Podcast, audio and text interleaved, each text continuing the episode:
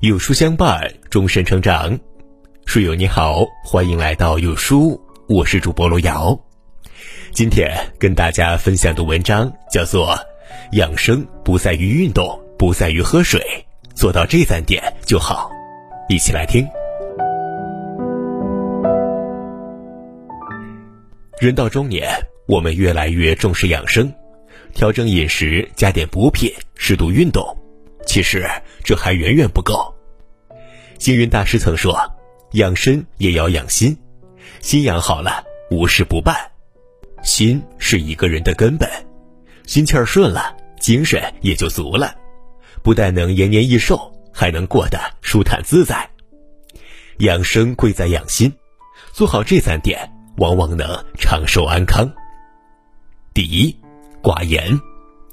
中医认为，言为心声。”少说话可以养心，话说多了不仅费神，还易惹祸，不如少言，修养心智。清华大学历史上任期最长的校长梅贻琦，他就是一个寡言的君子。他为人沉默寡言，一心扑在教育上。开会的时候，他很少发言，总是多方听取建议。有人问他意见，他总爱说“无从众”。他并非没有主见。而是充分尊重教授们的意见，不会武断的下结论。但事情他一旦决定了，就会二话不说，脚踏实地的去执行。正是他的这种做派，让清华大学笃实的精神得以传承。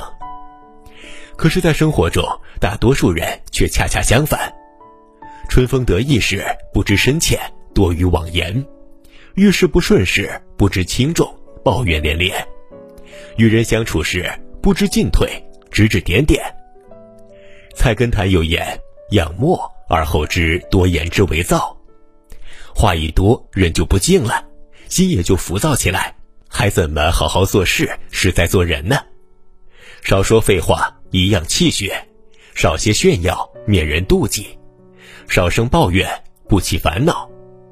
话少心才专，从聒噪的环境中先安静下来。才能踏实的走好每一步人生路。少言是养心的妙法，是一个人最好的保养。每多一分沉默，就少损耗一分精力，也就多了一分面对生活的从容。第二，少思。《围炉夜话》中曾说：“养心须淡泊，凡足以累无心者，勿为也。”一个人想的越多，心理负担就越重。不但心灵饱受折磨，身体内耗也会非常大，十分不利于健康。有这样一则小故事：一天清晨，智者路遇死神，便问他：“你要去哪里？去做什么呢？”死神回答说：“我要去前方那个城市，带走一百个人。”智者闻言难以置信地说：“这也太可怕了。”而死神却淡然回复：“这是我的本职工作。”智者同死神告别后，抄了个近道，先去了那座城市。他每遇到一个人，都会好心提醒：“请小心，死神会来带走一百个人。”第二天，智者再次遇到死神，他愤愤不平地说：“昨天你明明说要带走一百个人，可是今天为什么死了一千个人呢？”死神看了看智者，非常委屈：“我没有带走他们，那多出来的九百人。”是恐惧和焦虑带走了他们。智者听完，不禁陷入了沉思。在面对未知时，焦虑和不安是人的本能。我们总会无中生有的瞎想，很多时候还会把事情想得很糟糕，而事实却并非如此。道德经有言：“见素抱朴，少思寡欲。”想得多，说白了就是私心太重，杂念太多。担心得不到，害怕会失去，才会精神紧张。其实啊，人生一世，该来的总会来的，该走的也迟早会走，倒不如少想点儿，图个清静；少求点儿，得个安宁。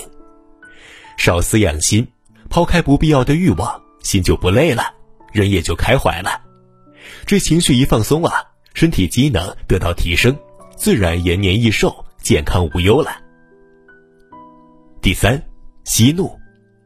曾国藩曾说：“气为心害，养心当先治气。”愤怒之时，人容易被冲昏头脑，以为气的是别人，实则伤的是自己。有这样一个小故事：一艘行驶的商船上，一位年轻的水手正怒不可遏地将拳头重重地捶向船舱。同船的禅师见状，问其缘由。水手生气地说：“船长明明自己走错了航线，导致航程延误，却骂我偷懒，真是太气人了。”禅师听后微笑道：“放下就好。”水手十分不解：“都不是我的错，为什么要我放下呢？”禅师反问道：“既然都不是施主的错，那为什么还要因为别人的错而怒气冲冲呢？”年轻的水手这才恍然大悟，一瞬间怒气全无。是啊，面对可恼可气的事情，不为别人的错误买单，才是正确的人生态度。日常生活中，不公、误解、挑衅时有发生，我们总会感到被冒犯，变得很生气。这虽是人之常情，却不能因此丧失理智，用发泄情绪代替处理问题。在如何看待生气这件事上，王阳明说：“守住三条原则，就能万事大吉。一是情绪压抑呀，言行别出格；二是过往放一放，怒气别过夜；三是静心想一想，转换个立场。